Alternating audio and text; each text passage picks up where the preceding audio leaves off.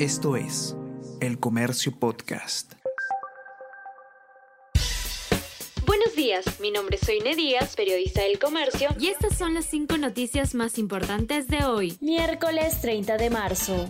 A un paso del Mundial. La blanquirroja superó al equipo guaraní con goles de La Padula y Yotun y mantuvo el quinto lugar en Sudamérica. El 13 o 14 de junio enfrentará al ganador de Australia versus Emiratos Árabes Unidos oposición en el Congreso tendría más de 70 votos para censurar a Condori. Diego Bazán, quien promueve esta moción contra el titular de salud, enfatiza que sería una vergüenza si no se aprueba. Se requieren 66 adhesiones en el Pleno de mañana se prevé que bloqueo de carreteras eleve precio de productos. Jaime Gallegos, gerente general de la empresa municipal de mercados, dijo a El Comercio que por el momento no hay desabastecimiento en el gran mercado mayorista de Lima, pero que entre tres o cuatro días sí se podría notar de forma evidente una variación en los precios de los productos, principalmente en los que vienen del centro del país, como la papa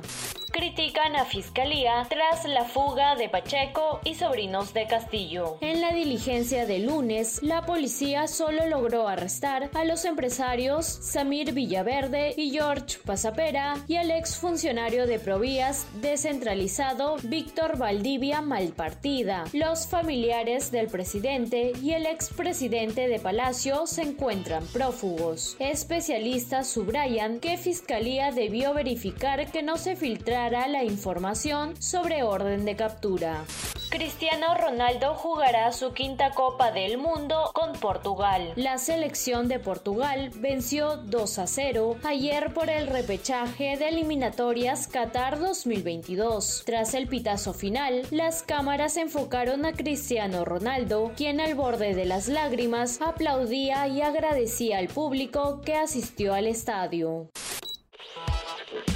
Hola a todos, ¿qué tal? ¿Cómo están? Eh, espero que estén comenzando su día de manera excelente. Yo soy Ariana Lira y hoy tenemos que hablar del debate presidencial. Podcast Tenemos que hablar con Ariana Lira. Lunes, miércoles y viernes desde las 7 de la mañana.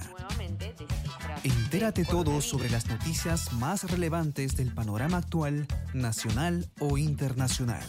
Escúchalo en la sección podcast del comercio o a través de Spotify, Apple Podcasts y Google Podcasts.